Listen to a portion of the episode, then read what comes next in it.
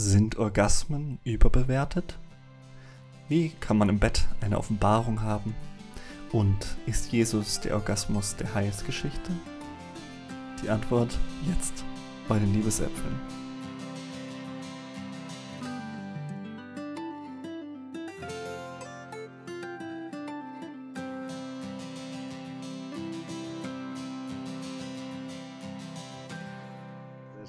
Herzlich willkommen zu unserer dritten Folge von den Liebesäpfeln. An meiner Seite heute wieder die äh, wundervolle Lea, unsere Kulturanthropologin, Sex-Positive-Aktivistin und Jugendsexualpädagogin. Ich bin immer noch Jonas, Erlanger Theologe und Philosoph und ich freue mich auf die heutige Folge. Hallo Lea. Hallo Jonas, schön wieder da zu sein. mhm. Ja, ich äh, steige gleich mal ein mit einem Verweis auf unsere erste Folge. Ähm, auf die werden wir vielleicht heute ein, zwei Mal noch zurückkommen. Über die Masturbation, weil du hast mir eine Hausaufgabe aufgegeben. Genau. Und als pflichtbewusster Schüler habe ich den natürlich sofort erfüllt. Du hattest mich gefragt, warum ich mit meinen männlichen Freunden nicht über Masturbation rede mhm. oder mich dazu angeleitet, das mal zu tun. Und tatsächlich hatte ich die Gelegenheit dazu und zwar war ich mit meinen ja, vier besten Jungsfreunden, die ich schon aus äh, meinen Kinderschuhen kenne, zusammen auf einer Berghütte. Und da habe ich irgendwann mal gesagt, so Leute, äh, metaphorisch, wir müssen mal die Hosen runterlassen. Und habe sie gefragt, wie denn bei ihnen Masturbation abläuft. Mhm. Und ich war sehr überrascht tatsächlich, weil ich dachte irgendwie, das läuft sehr ähnlich ab. Mhm. Es stellte sich heraus, dass das unfassbar unterschiedliche Praktiken da ja. verwendet werden. Also das fängt bei der Frequenz an. Äh, ich werde keine Namen nennen, aber so Spitzenreiter ist drei, viermal am Tag. äh, und so, es gab aber auch Kandidaten, die einmal pro Woche oder alle zwei Wochen. Ja.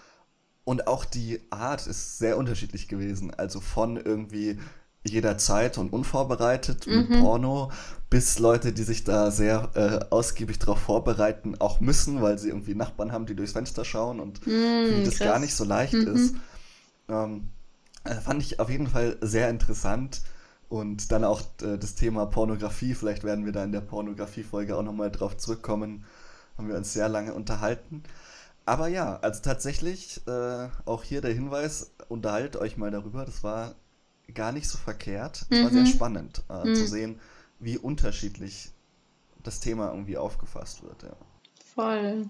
Voll schön, dass du darüber gesprochen hast. Voll gut. Und ich finde das immer sehr bereichernd und inspirierend zu hören, ähm, wie das andere Menschen machen. So. Und zu merken, okay, das ist total vielfältig und unterschiedlich.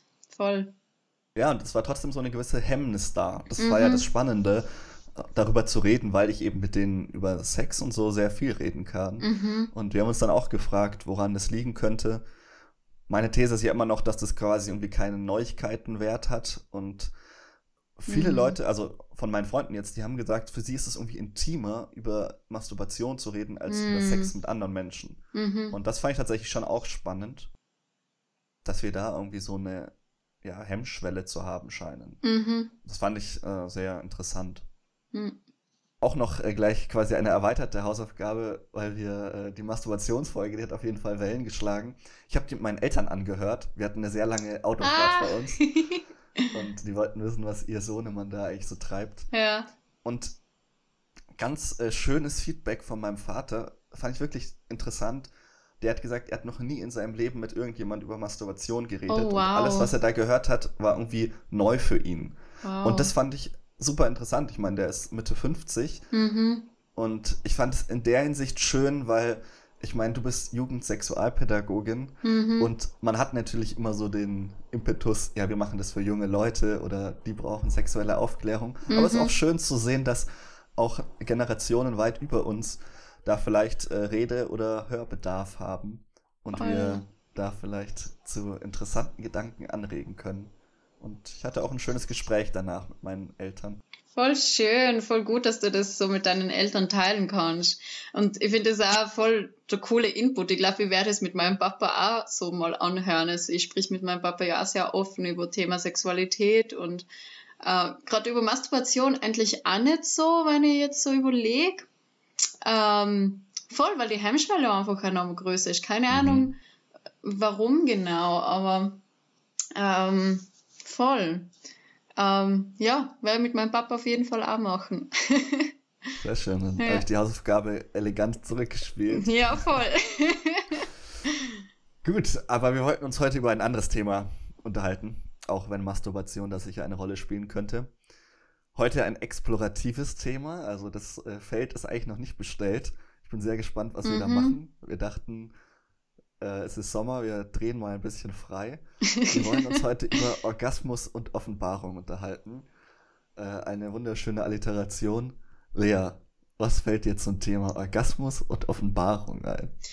So ein Bild, das was mir als erstes so in den Kopf schießt, ist wie so, ähm, so der Brustbereich, ähm, egal ähm, welcher Körper das ist, ob weiblich, männlich oder was dazwischen, so aufgeht und, und so, so ganz offen ist und so irgendwie kommen da Strahlen raus. Es ist vielleicht ein bisschen ein romantisches Bild, aber so etwas, das was aufbricht und ähm, wo man sich ähm, eigentlich schon fast hingibt, so nicht aufopfern, mhm. aber so eine äh, liebevolle, bewusste Hingebung und dass man dem total vertraut. So, das ist das Erste, was für mich da so in Sinn kommt mit Offenbarung und ähm, Orgasmus in Kombination und ähm, so ein ähm, ja ja so eher was Mystisches vielleicht auch so mhm. Mhm, genau also so in die Richtung ist das Erste, was mir einfällt.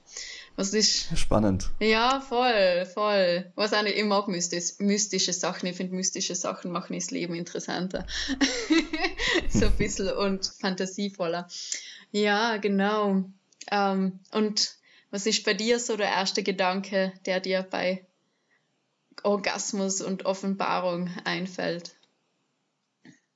Ja, ich bin ja dafür, dass wir gleich nochmal quasi definieren, was das beides heißt. Du mhm. darfst Orgasmus definieren, ich definiere Offenbarung. Mhm. Ich kann mal erklären, wie ich auf das Thema kam, mhm. weil das ist ja nicht unbedingt naheliegend.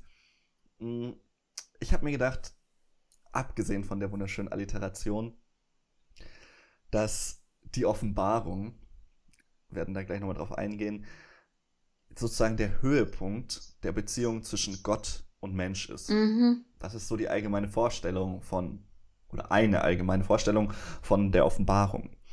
Und man könnte jetzt, gewagte These sagen, dass der Orgasmus auch eine Art Höhepunkt der Beziehung zwischen zwei Menschen ist, mhm. in dem, in der Hinsicht, dass man sich ja kaum näher kommen kann, als gemeinsam oder zumindest also miteinander einen Orgasmus zu erleben. Das ist, das ist schon so nah, wie man den wenigsten Menschen kommt. Mhm. Daher also die äh, etwas gewagte These, dass da vielleicht ein Zusammenhang besteht, als Höhepunkt. Mhm. Wie ist es denn? Äh, was würdest du denn sagen? Äh, muss jetzt keine äh, medizinisch korrekte Antwort sein, aber wie würdest du einen Orgasmus überhaupt definieren? Ähm, ich würde einen Orgasmus definieren als eine ähm, eigentlich eine Anhäufung von sexueller äh, Energie oder äh, Spannung im Körper.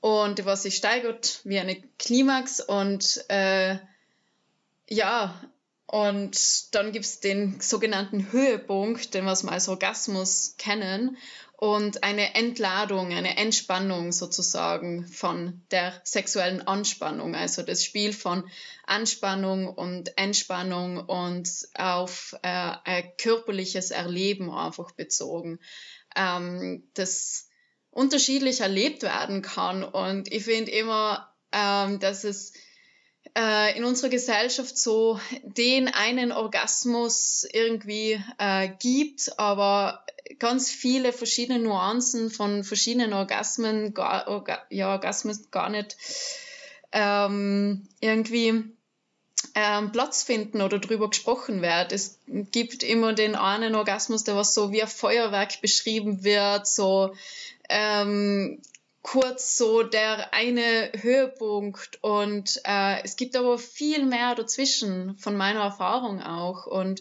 äh, über also äh, also mit Freunden und Freundinnen darüber gesprochen haben, wie sie Orgasmen erleben, dass das unterschiedliche ähm, Erfahrungen sein können. Und deswegen finde ich es auch sehr schwierig überhaupt zu definieren, okay, was ist eigentlich Orgasmus? Wie fühlt sich Orgasmus eigentlich an? Weil das wieder von Mensch zu Mensch unterschiedlich sein kann und auch wie ein Orgasmus zustande kommt, ist sehr unterschiedlich, weil du kannst einen Orgasmus haben, ohne dass irgendwie die Genitalien berührt werden. Ähm, und deswegen, das finde ich sehr spannend äh, und ich wage es fast gar nicht, so wirklich eine Definition von Orgasmus zu sagen. Also klar, es gibt die allgemein gültige äh, Beschreibung von Orgasmus, aber ich finde es zu einschränkend. Ähm, dann genau. Mhm. Ja, dann äh, versuche ich mal zu erklären, was man unter Offenbarung versteht. Mhm. Ich meine, die meisten Leute kennen das vermutlich irgendwie aus einem religiösen Kontext. Äh, man sagt natürlich auch im Sprachgebrauch, ich hatte eine Offenbarung oder das ist eine Offenbarung, wenn man quasi irgendeine Erkenntnis hat. Aber ursprünglich kommt es tatsächlich aus diesem äh, biblischen Gebrauch. Also die Offenbarung des Johannes steht ganz am Ende des Neuen Testaments. Mhm. Die Apokalypse ähm, kommt auch von Apokalyptein, also aus dem Griechischen, was einfach heißt enthüllen. Sprich, irgendwas wird gezeigt, also irgendwas wird enthüllt. Mhm. Eine neue Welt bricht an. Wer mal die Offenbarung gelesen hat, das ist sehr ähm, spektakulär. Da werden die, das siebte Siegel des Buches geöffnet und die apokalyptischen Reiter kommen und feuerspuckende Riesenlöwen und da geht es richtig zur Sache. Aha. Aber, wow. aber also die Vorstellung ist tatsächlich so eine Art, ähm, ja, also Apokalyptik ist quasi so eine literarische Strömung, die kommt so aus der Seleukidenzeit, wo auch wahnsinnig unsichere politische Verhältnisse herrschten äh, im Israel. Und in dieser Zeit quasi hat man sich eingestellt auf eine neue Heilszeit. Also man mm. dachte, da wird mm. quasi die ganze Welt, ein neues Äon, ein neues Zeitalter bricht an und alles wird quasi auf den Kopf gestellt. Und daher kommt eben diese Vorstellung, dass sich ja, dass irgendeine neue Offenbarung passieren muss. Mhm. Und in dieser Zeit, in dieser Zeit tritt dann etwas später auch Jesus auf. Also man muss sich das auch vorstellen. Das hat tatsächlich Leben des Brian schon ganz gut äh, dargestellt mit seinen ganzen Propheten, die da rumlungern. Es war wirklich eine Zeit, man erwartet das. Jetzt muss irgendwie jemand kommen, mhm. der die, der das neue Zeitalter anbrechen lässt. Und ähm, Offenbarung, theologisch gesprochen, geht dann eben davon aus, dass etwas Neues gezeigt wird. Mhm. Und man unterscheidet dann quasi zu, zwischen einem exklusiven Offenbarungsverständnis mhm. und einem fortlaufenden. Also entweder man sagt, christlich gesprochen, Jesus Christus kommen war quasi die Offenbarung schlechthin. Da hat sich Gott einmalig und für alle Zeit gezeigt. Mhm. Oder man sagt quasi, Jesus ist ein Fingerzeig Gottes von seiner Existenz. Mhm. Aber es geht eben immer darum, dass sich Gott den Menschen offenbart in hm. irgendeiner Weise. Und wie das passiert, ist eben sehr strittig. Da kommen wir sicher nochmal äh, beim Orgasmus-Thema auch wieder zurück, ob das mhm. quasi was Einmaliges oder nicht ist.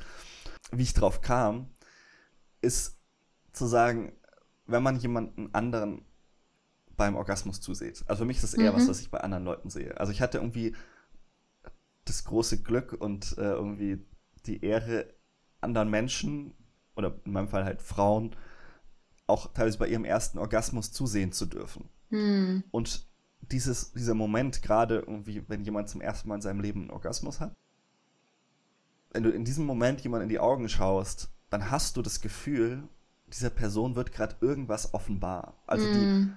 es hat so was Transzendentes, die ist an einem anderen Ort. Für einen kurzen Moment scheint die quasi wie entrückt. Ähm, ist ja nicht ganz abwegig, dass man quasi in Ekstase verfällt und ähm, aus dieser Welt in eine mhm. andere enthoben wird.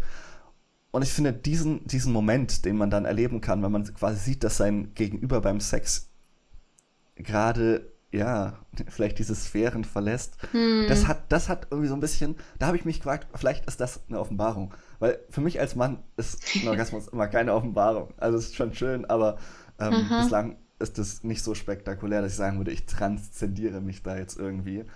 Ähm, aber mir scheint es bei manchen Frauen, dass das wirklich so eine Art ähm, aus dem Körper heraustreten ist. Mm. Und deswegen wäre jetzt äh, an dich die Frage, wie ist es? Also hat irgendwie ein Orgasmus auch was Transzendentes? Kann man da mhm. sozusagen mhm. aus seinem Körper heraus, um jetzt mal so klassische Transzendenzvorstellungen mhm. zu bedienen? Was würdest du da sagen? Also ich kann es nur für mich persönlich beantworten äh, und dann würde ich auf jeden Fall sagen, ja, dass ich solche Erfahrungen während dem Sex, während dem Orgasmus, egal ob ich Solo-Sex, also masturbiert habe oder mit jemand anderem Sex gehabt habe, äh, auf jeden Fall solche Erfahrungen, wie du gerade beschrieben hast, gehabt haben für mich.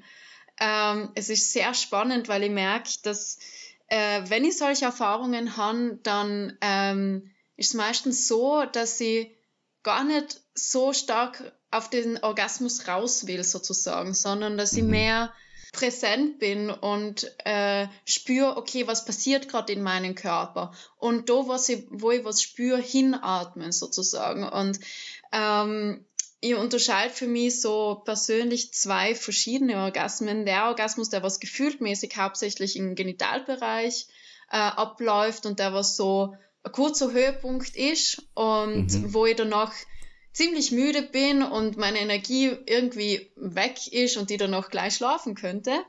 Und mhm. dann unterscheide ich noch den Orgasmus, wo der zwar im irgendwie im Genitalbereich vielleicht anfängt, aber durch ähm, äh, das bewusste Hinspüren und auch hinatmen sozusagen ähm, mhm. mir in Platz nehmen, so, weil ich habe mit sehr vielen äh, Freundinnen drüber gesprochen und äh, Texte gelesen, wo es halt passiert, dass wenn man eben so in das orgasmische Gefühl kommt, dass sich der Körper total anspannt, die Atmung total ähm, äh, kurzatmig wird und eigentlich hat Orgasmus um einen sehr so eher, ich nenne es auch Full Body Orgasm, also einen Ganzkörperorgasmus, wo ja das transzendierende Erlebnis haben, hat sehr viel auch damit zu tun, dass man sich in das Gefühl rein entspannt und sich dem sozusagen hingibt. Und das haben ja auch mhm.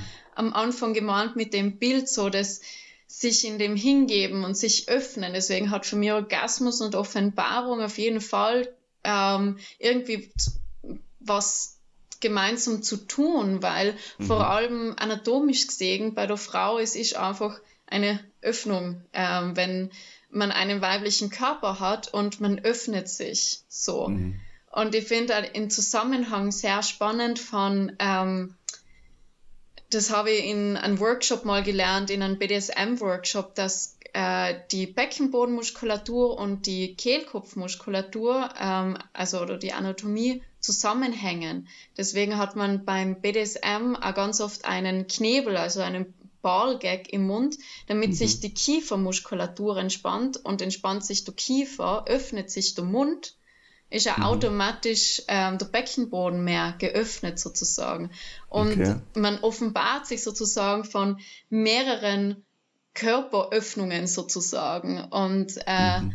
und gibt sich dem Ganzen noch viel mehr hin und das sind dann so Elemente, körperliche ähm, Anzeichen für mich, dass sie genau in den ähm, in das transzendierende Erlebnis mehr reingleiten kann sozusagen und mhm. ähm, das ist, es ist so schwierig zu beschreiben, was das für ein Gefühl ist.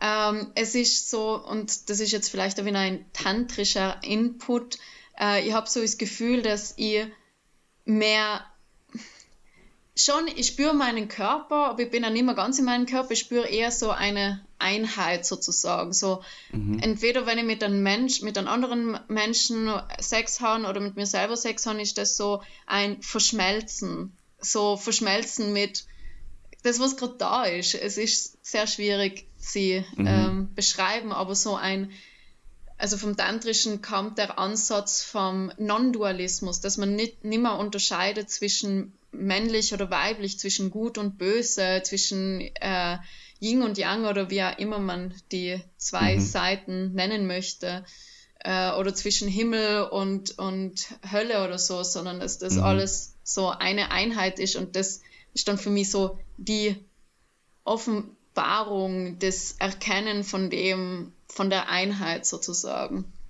Genau, so. Kannst du mal äh, kurz äh, in ein, zwei Sätzen für diejenigen, die das vielleicht nicht unbedingt kennen, äh, ja. sagen, was äh, tantrisch bedeutet? Tantrisch äh, bedeutet, also das ist, ja, gut, in zwei, ein, zwei Sätze schwierig. Äh, ich beziehe mich aufs Neotantra. Also Neotantra ist das Tantra, das was im Westen praktiziert wird. Ursprünglich, ursprünglich das klassische Tantra kommt aus Indien und was viel mehr ist als nur der sexuelle Aspekt sozusagen. Ähm, und Tantra ist eine, also das Neotantra ist eine Praxis, die Sinnlichkeit, Sexualität äh, und Achtsamkeit sowie Spiritualität eigentlich versucht zu vereinen.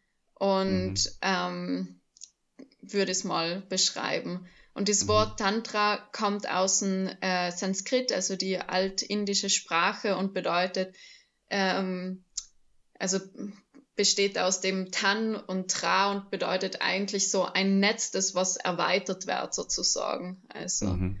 genau, also, ja. Ja, nee, ich äh, dachte nur, vielleicht hat jemand davon noch gar nie gehört. Voll, ja. Das, äh, sinnvoll. Du hast gerade von Dualismus, weil ich finde, das ist so ein bisschen das Thema, woran ich zu knabbern habe. Mhm. Bei der Frage, ist es quasi was Transzendentes, ein Orgasmus? Ja. Weil man unterscheidet ja ganz gerne quasi zwischen Transzendenz und Immanenz. Das ist so im westlichen Denken einfach drin. Ja, man hat quasi das Transzendente, quasi der Mensch tritt aus sich heraus, verlässt sein Ich und richtet sich auf etwas außerhalb von sich selbst aus. Das kann dann eine Person sein oder eine Aufgabe auch. Ähm, religiös gesprochen wäre das quasi die Ausrichtung auf Gott, ähm, also als das Transzendente gegenüber. Mhm. Kant hat es dann irgendwie sehr populär gemacht, weil er gesagt hat, es gibt quasi Transzendentalien, also Sachen, die wir annehmen müssen, dass sie existieren, ohne dass sie unseren Sinnen zugänglich sind. Mhm. Also zum Beispiel Raum und Zeit. Wir können Raum und Zeit nicht mit unseren Sinnen wahrnehmen, aber müssen quasi a priori von vornherein annehmen, dass es die gibt. Und dagegenüber gibt es eben das Immanente, also das, was wir sinnlich von der Welt wahrnehmen, die mhm. uns zugänglich ist. Und da habe ich jetzt so ein bisschen mein Problem mit äh, Orgasmus und Transzendenz. Es ist ja mindestens immanent. Also es ist ja ganz klar, dass das ganz viel mit Sinnwahrnehmung zu tun hat. Mhm. Wir spüren da viel, wir sehen da viel. Aber es ist eben die Frage, geht, also geht man über sein Selbst hinaus? Mhm. Schafft, tritt man quasi aus sich heraus und richtet sich auf irgendeine Ebene aus, die außerhalb unserer Sinne ist. Mhm. So, das würde ich erstmal fragen. Dann, dann sage ich selber, warum das ein bisschen kritisch ist, diese Unterscheidung, aber du darfst erstmal, wenn dir was dazu einfällt. Äh, Aha. Äh, verstehst du mein Problem so ein bisschen? Ja, voll. So irgendwie, das, so wie ich das verstanden habe, klingt das so ein bisschen paradox, weil doch Orgasmus irgendwie mit Sinnen zu tun hat und dann ist Transzendente, aber trotzdem, was ist das, was jetzt in deiner Beschreibung eigentlich ja, übersinnlich. ja, genau, auch, ne? mit Übersinnlichen was zu tun hat. Und ähm, zwei Sachen, was mir dazu eingefallen sind, ist einmal, ähm, das habe ich da glaube ich schon mal erzählt, dass im Französischen heißt ja äh, Orgasmus der kleine Tod. Ich kann Französisch mhm. leider nicht Le Petit. Le Petit Mort. Genau, voll, danke. Ähm, und und ich, ich glaube schon, dass, also dass äh, die Todeserfahrung dann so ah, was Übersinnliches ist. Und äh, was mir auch noch dazu einfällt, ist, es gibt, ähm, es gibt Orgasmen, wo du gar nicht äh, berührt wärst, also so Energy Sex, also wo du gar nicht von einer anderen Person berührt wärst, weil unser mhm. größtes Sexualorgan ist ja eigentlich unser Gehirn. Das passiert ja alles in unserem Gehirn und deswegen muss nicht zwangsläufig irgendwie eine sinnliche Stimulierung denke ich, ähm, dabei sein, dass, mhm. äh, dass man so ein orgasmisches Erleben hat. Klar, ich denke, das ist unglaublich schwierig, dass man das erreicht. Und wenn man es erreichen will, erreicht man es gar nicht. Ähm, mhm. Und voll, also das sind, glaube ich, Bereiche, die was sehr mh, mm, schwierig zu fassen sind für unseren Verstand.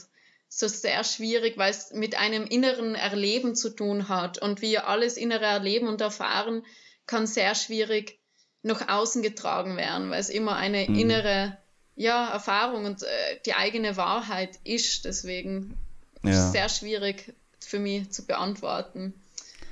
Aber da hatte ich jetzt eine Frage. Also wenn, mhm. bei deinem äh, Energiesex, mhm. das hört sich äh, spannend an, aber es ist, es geht ja darum, hast du vorhin schon angedeutet, Sex nicht auf den Orgasmus zu, zu reduzieren oder quasi das als einziges Ziel anzusehen. Genau. Da bin ich auch voll bei dir.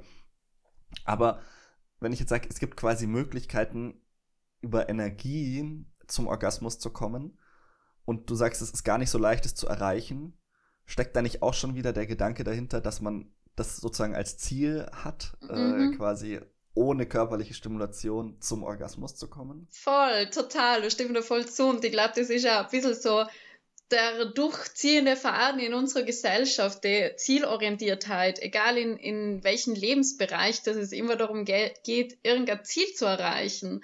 Und mhm. dass das auch ähm, in der Sexualität äh, ähm, ja, großes Problem oder zumindest ähm, genau das daran hindern kann, dass man schöne ähm, Erfahrungen mit sich selber oder mit einem Partner oder Partnerin teilen kann, wenn man genau ein Ziel vor Augen hat oder wie, wenn man genau so denkt, so und so will ich das erfahren, so und so hat Sex auszusehen, so und so soll der Orgasmus sein und am besten soll man nur gemeinsam zum Orgasmus kommen und zugleich und, ähm, mhm.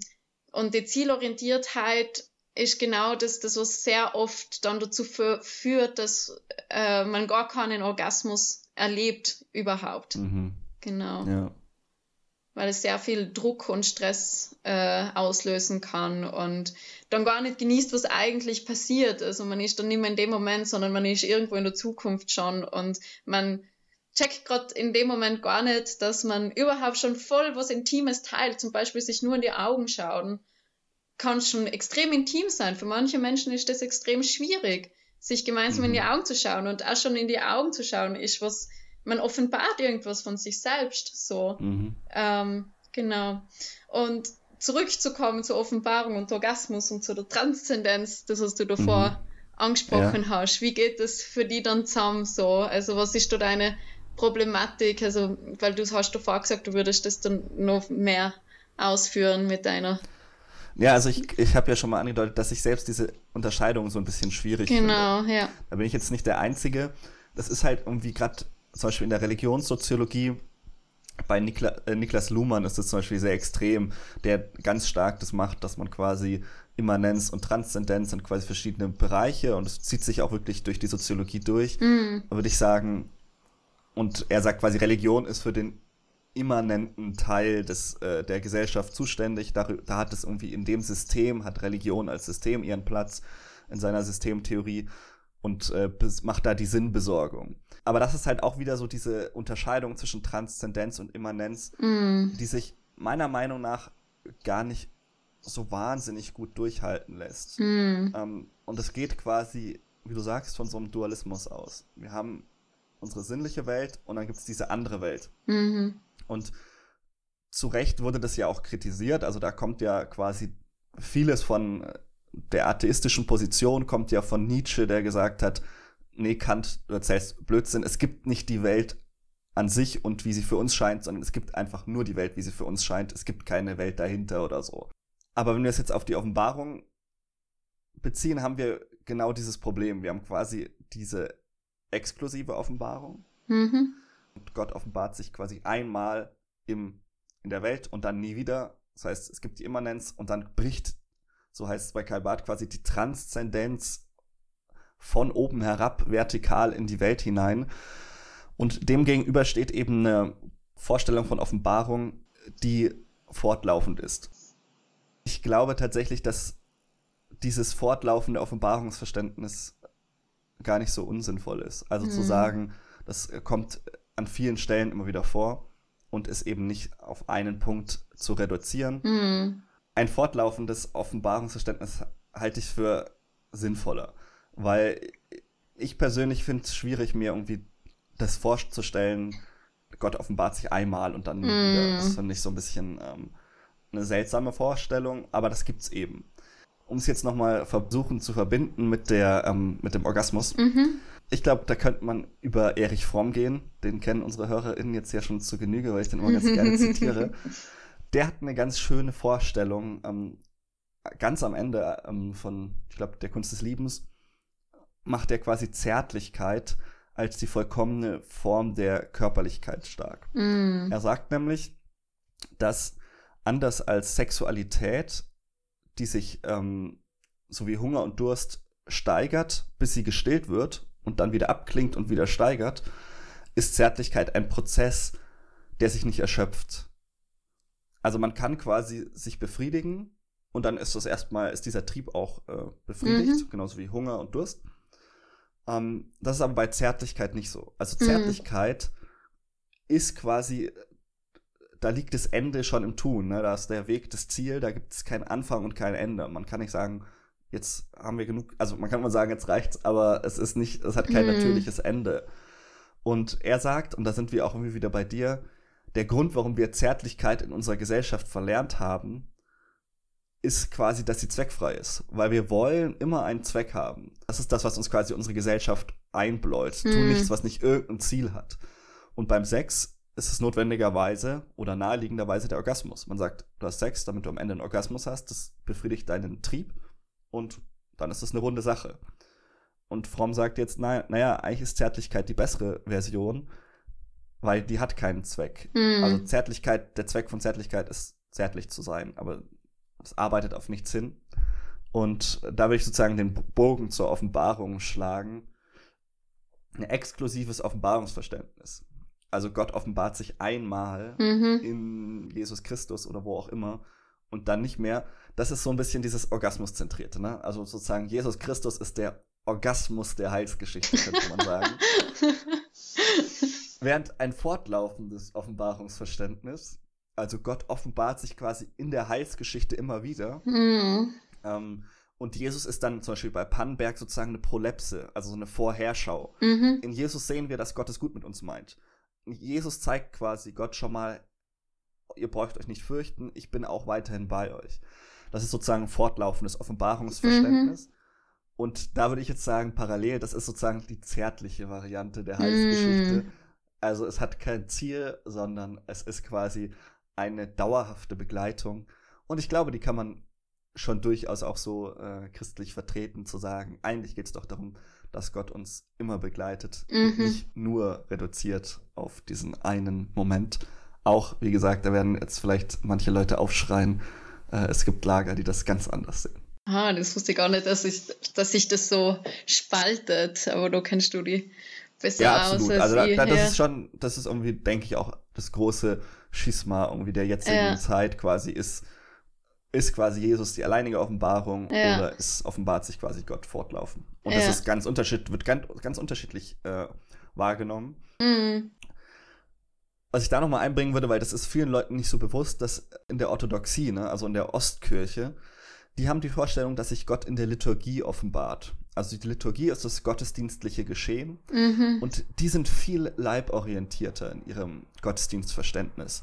Da, ist, da verbeugt man sich und man bekreuzigt sich die ganze Zeit und man küsst Ikonen und mhm. Weihrauch und äh, Kerzenlicht und es ist ganz stark so dieses während des Teilnehmens werde ich quasi mir gewahr, dass äh, Gott bei mir ist. Mhm. Und ich würde sagen, das ist viel mehr mhm. leiblich und auch immanent. Mhm. Und da muss ich sagen, das schafft es viel besser als jetzt zum Beispiel, also ich komme aus der evangelisch-lutherischen Tradition, da geht es immer nur um die Predigt und das Abendmahl quasi. Mhm. Und das war's. Und das ist eben, die Liturgie ist in anderen Traditionen viel schöner.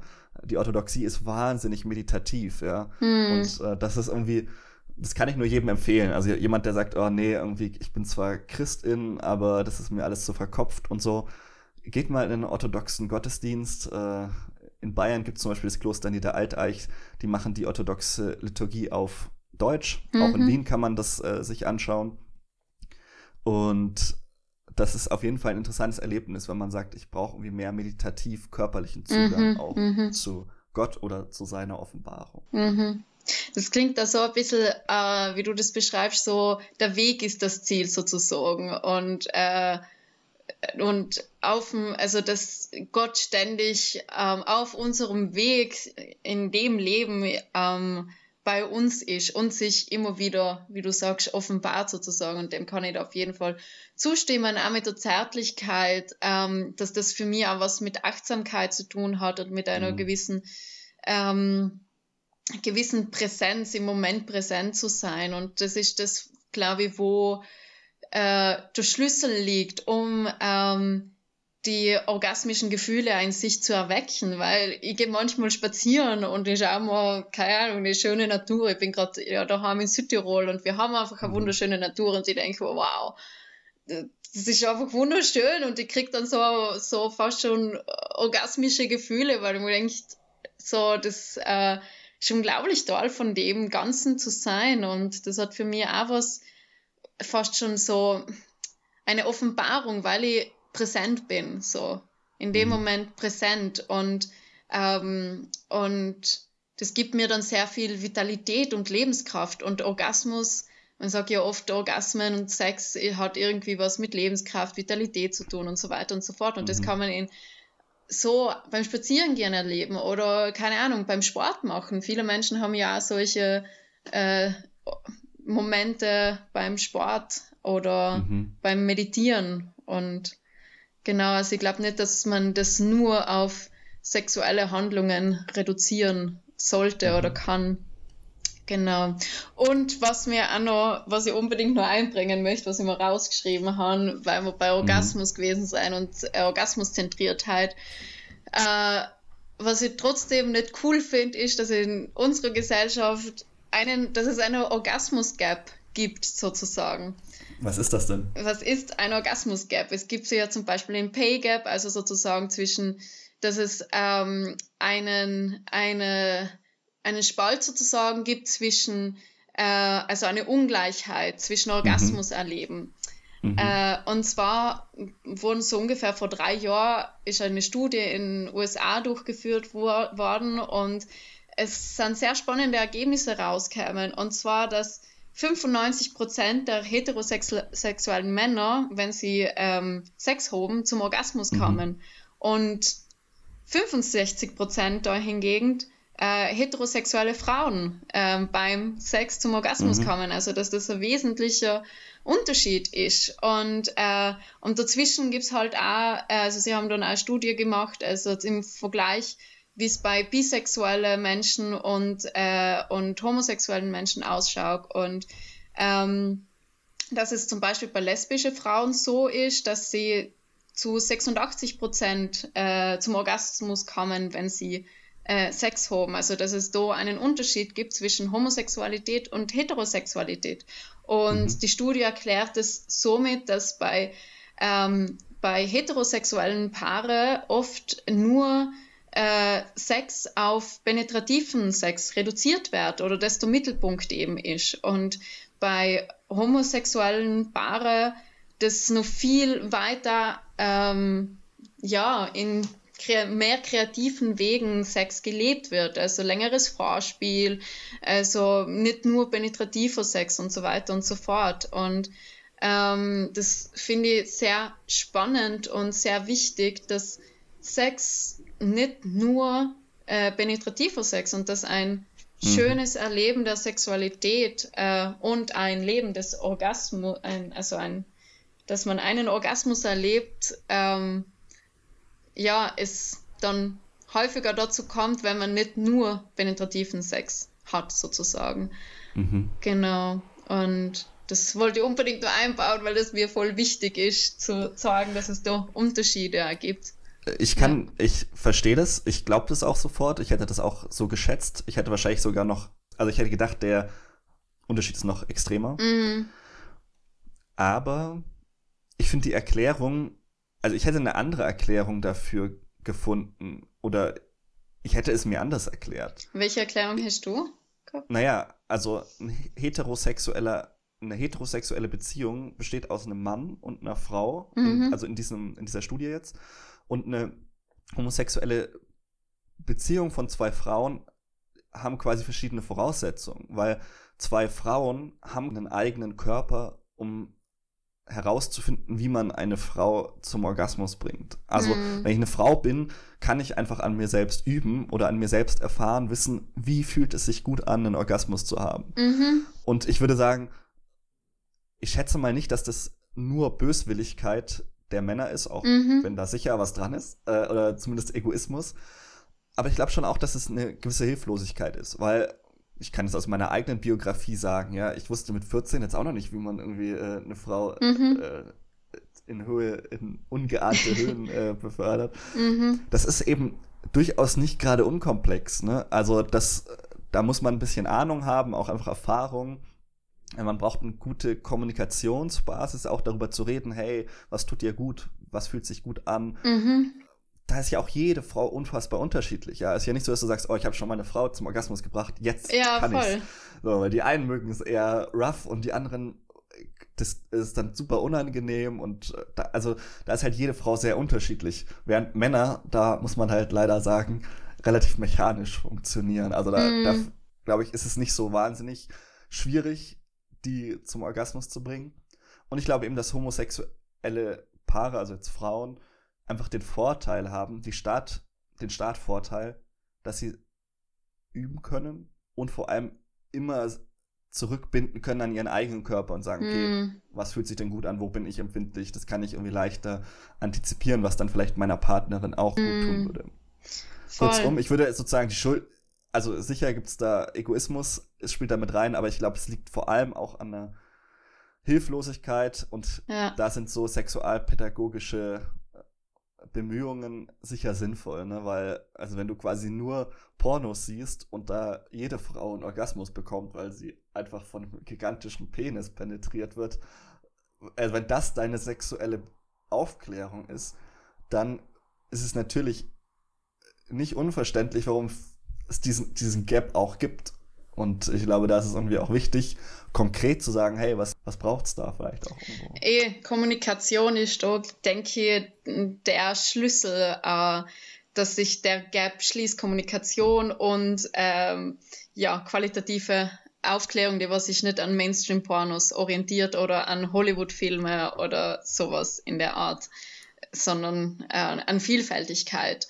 Und äh, genau, also da gebe ich auf jeden Fall recht, dass dass unter anderem auch ähm, homosexuelle Paare klar in eigenen, also wenn es um lesbische Frauen geht, in eigenen Körper äh, Namen hoben und irgendwie schon einen Zugang zum Körper haben sozusagen. Aber zusätzlich wird dann auch noch höchstwahrscheinlich kommuniziert, weil Mhm. in einer heterosexuellen Beziehung hat eine Person wahrscheinlich einen weiblichen Körper, ähm, muss nicht immer sein, aber kann sein, und schafft es aber trotzdem nicht zu kommunizieren oder selber herauszufinden, ähm, was sich gut anfühlt und äh, voll. Und das ist ja extrem schwierig. Ich kenne es von mir selber, wie schwer es mir fällt.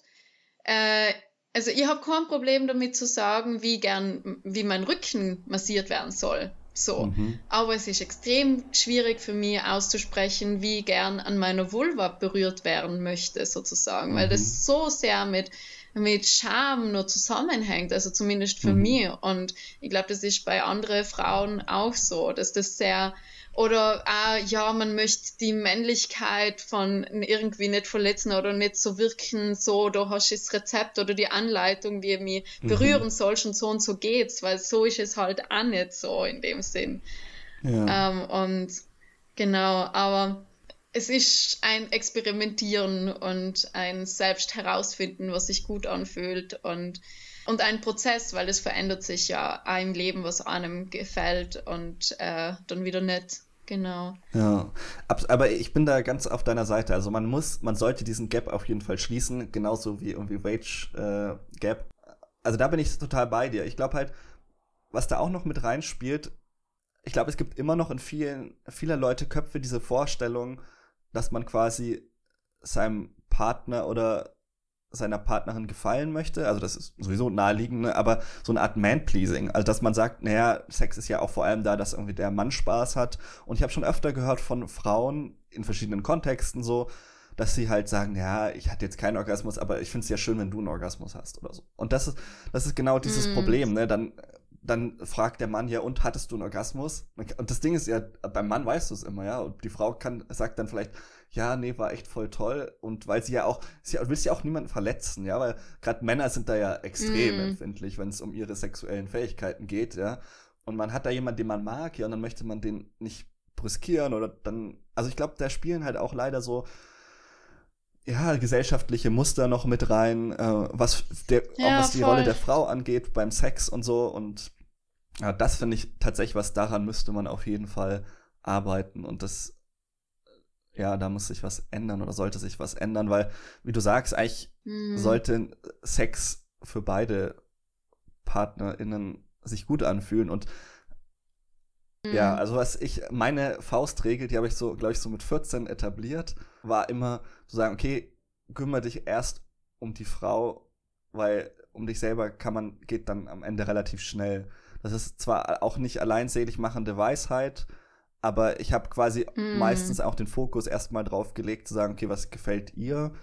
Weil es am Ende quasi, da, ich hatte das Gefühl, da kommt man weiter, weil ich, ja, ich weiß nicht, ich habe dann mich um mich selbst, also quasi, dass ich dann zum Orgasmus komme, ist dann irgendwie relativ einfach.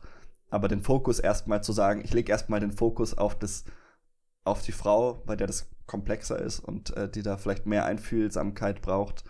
Das war immer meine Herangehensweise, mit der ich irgendwie einigermaßen zurechtkam. Hm. Voll ist auf jeden Fall eine Strategie, wenn sich die für die ähm, sich ähm, so etabliert hat und funktioniert voll gut. Aber äh, das ist auch tatsächlich, also ich stoße da sehr oft auch auf Widerstände, ne? Wenn ich dann, wenn eine Frau einen Orgasmus hat, dann ist es immer so ein, ja, okay, und jetzt kann ich dich jetzt auch noch befriedigen. Und ich sage dann ganz oft, nee, also muss doch nicht sein. Also nicht, also manchmal, natürlich finde ich es auch schön, aber dies, ja. das ist, das meine ich so mit dieses, es ist auf jeden Fall drin, naja, aber auf jeden Fall muss ja beim Sex der Mann einen Orgasmus haben. Also das ist ja irgendwie Baseline, drunter machen wir es nicht. Und das finde ich so schrecklich. Ja. Also, wenn ein Mann einen Orgasmus hat und die Frau nicht, dann ist es so, ja, das ist schon okay, weil man will ja, dass der Mann auch Spaß hat. Aber wenn man mhm. als Mann einer Frau irgendwie einen Orgasmus beschert, dann habe ich ganz oft das Gefühl, dass da sofort dieser Druck da ist, ja, okay, jetzt muss ich mich ja irgendwie revanchieren. Und das finde ich so problematisch, weil ja. ich habe meistens größere emotionale Freude daran, jemand anders beim Orgasmus zuzuschauen oder teilzuhaben mhm. und das miterleben zu dürfen, als jetzt irgendwie notwendigerweise, wenn ich selber einen Orgasmus habe. So. Mhm. Voll, voll. Ähm, kann ich voll nachvollziehen und ähm, voll, ich genieße es zum Beispiel auch selber voll, jemanden mhm. äh, zu befriedigen. Das ist für mich auch voll was Intimes, einfach, einfach gerade für die Person da zu sein und ihr Lust zu bringen und den Orgasmus von der anderen Person miterleben zu dürfen. Das ist einfach was voll mhm. Intimes und das, was man teilt. Ja. Voll. Das ist ein bisschen wie mit Massagen, finde ich. Ich finde Massagen sowieso interessant. Das ist ja so ein Zwischending zwischen, ja, kann man als Freunde machen, ist aber auch, kann aber auch sexuell werden, so. Aber beim, da ist es ja auch ja. Kein abgeschlossenes Ziel oder so, sondern da hat man quasi so ein gemeinsames ja. äh, Erleben und hm. ich glaube, das ist irgendwie, ich, vielleicht mag ich deswegen Massagen auch so gern, weil die ja, das sind wieder bei dieser Zielorientiertheit. Die sind nicht so zielorientiert. Man sagt nicht, mm. außer du bist jetzt beim Physiotherapeuten, weil du irgendwie Gelenkschmerzen hast.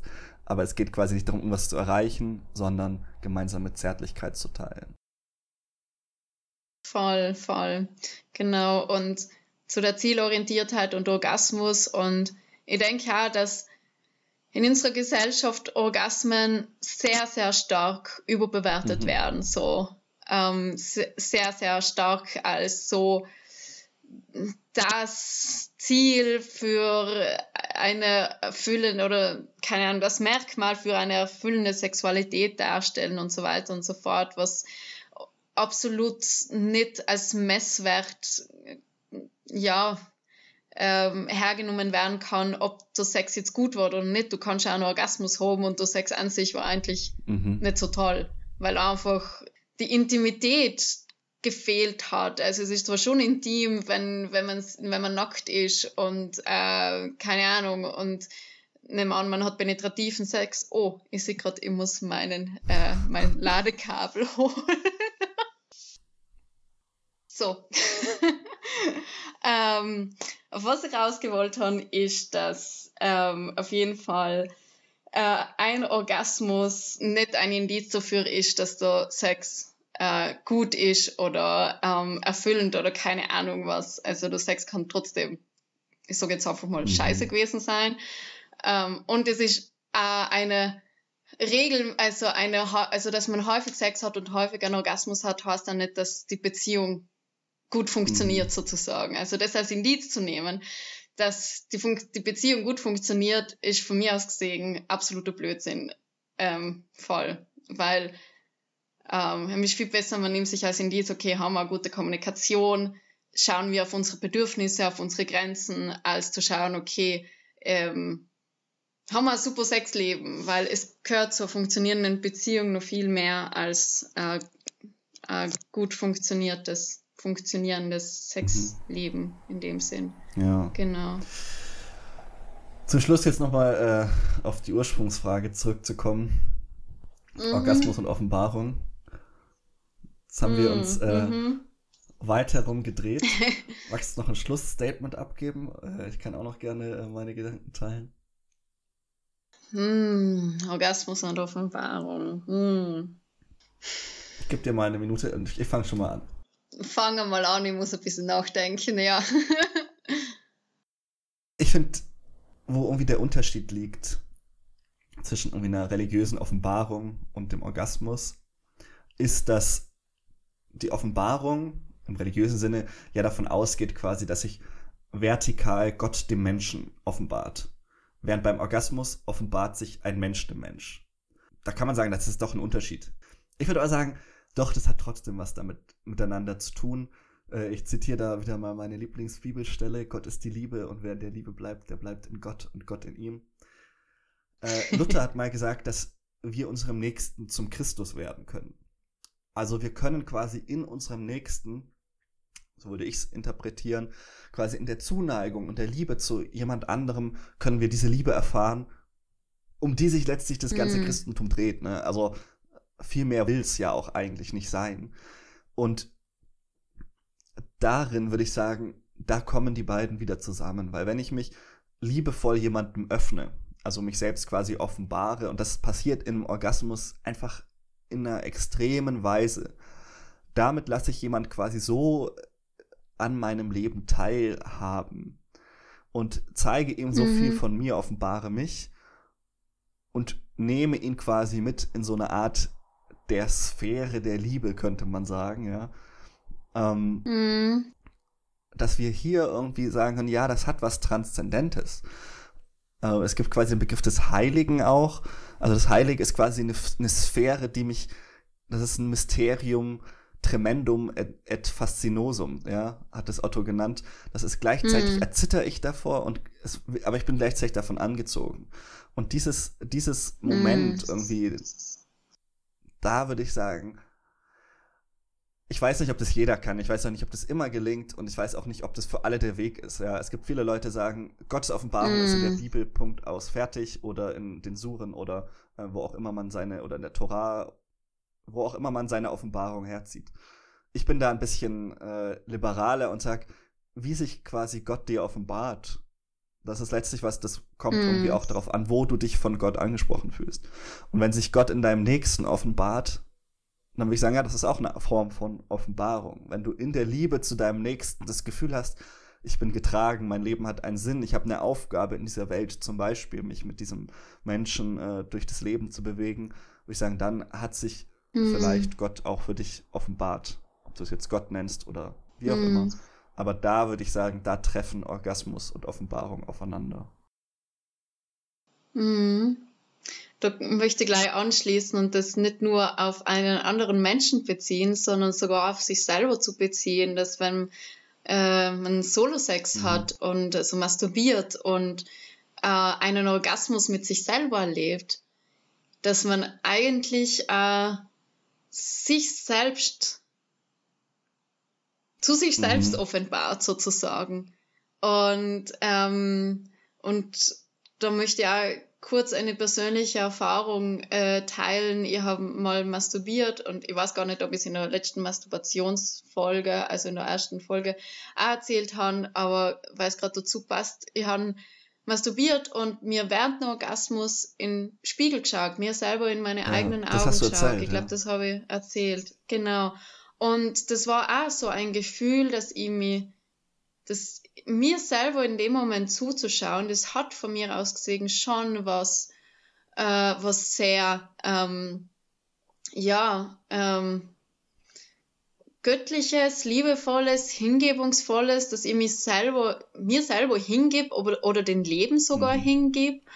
Ähm, und ähm, dass das auf jeden Fall in dem Sinn auch eine Offenbarung ist, für mich zumindest.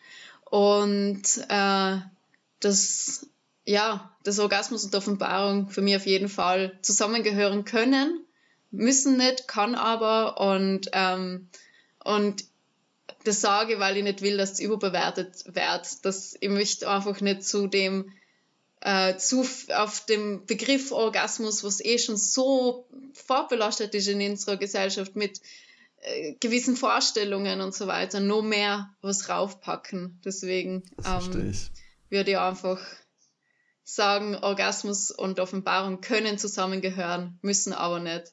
Und ähm, ja, und experimentieren, rausfinden für sich selber, ähm, ob, ja, wie sich das anfühlt und mhm. genau. Und die eigene Erfahrung zählt letztendlich und wie man es dann benennen möchte. Ja, ich glaube, das ist äh, ein guter Punkt, wie man es benennen möchte. Also ob man jetzt durch die Natur streift und darin Gott erkennt oder den, das Leben an sich, das Universum, die kreative Kraft, äh, Mutter Erde oder beim Orgasmus oder beim Bibellesen oder wo auch immer man äh, ja letztlich einen tieferen Sinn, eine transzendente Ebene entdeckt. Da kann man sie wahrscheinlich auch entdecken und damit hat irgendwie Orgasmus vielleicht auch seinen Platz. Schön, Lea. Dann äh, war das heute eine aufregende Folge. Äh, sehr, sehr experimentell. Ja, sehr ich bin sehr oft an meine intellektuellen und wir sind an unsere technischen Grenzen gestoßen. Ich freue mich jetzt schon auf den Schnitt dieser Folge. ja. Aber es war mir ein inneres Blumenpflücken, wie man so schön sagt. Oh, wie schön. Und wir sehen uns hoffentlich bald wieder und hören uns und sprechen über ein Thema, das wir uns noch aussuchen werden. Wir freuen genau. uns weiterhin über Feedback und äh, liebe oder auch böse Nachrichten, was wir wieder für tolle oder nicht so tolle Sachen erzählt haben. Und mit diesem mhm. Schlusswort verabschiede ich mich. Tschüss, Lea, und äh, auf Wiedersehen. Ciao, ciao an unsere HörerInnen. Sogar nur kurz Tschüssi und danke, Jonas. Äh, und ich freue mich aufs nächste Gut. Mal. Ciao, ciao.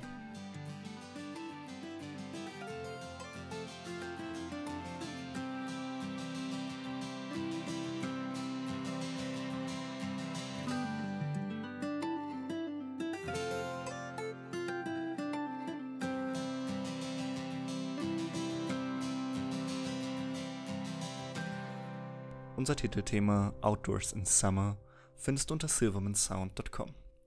Alle unsere Liebesempfehlfolgen kannst du auf Spotify, Apple Podcasts und Soundcloud hören.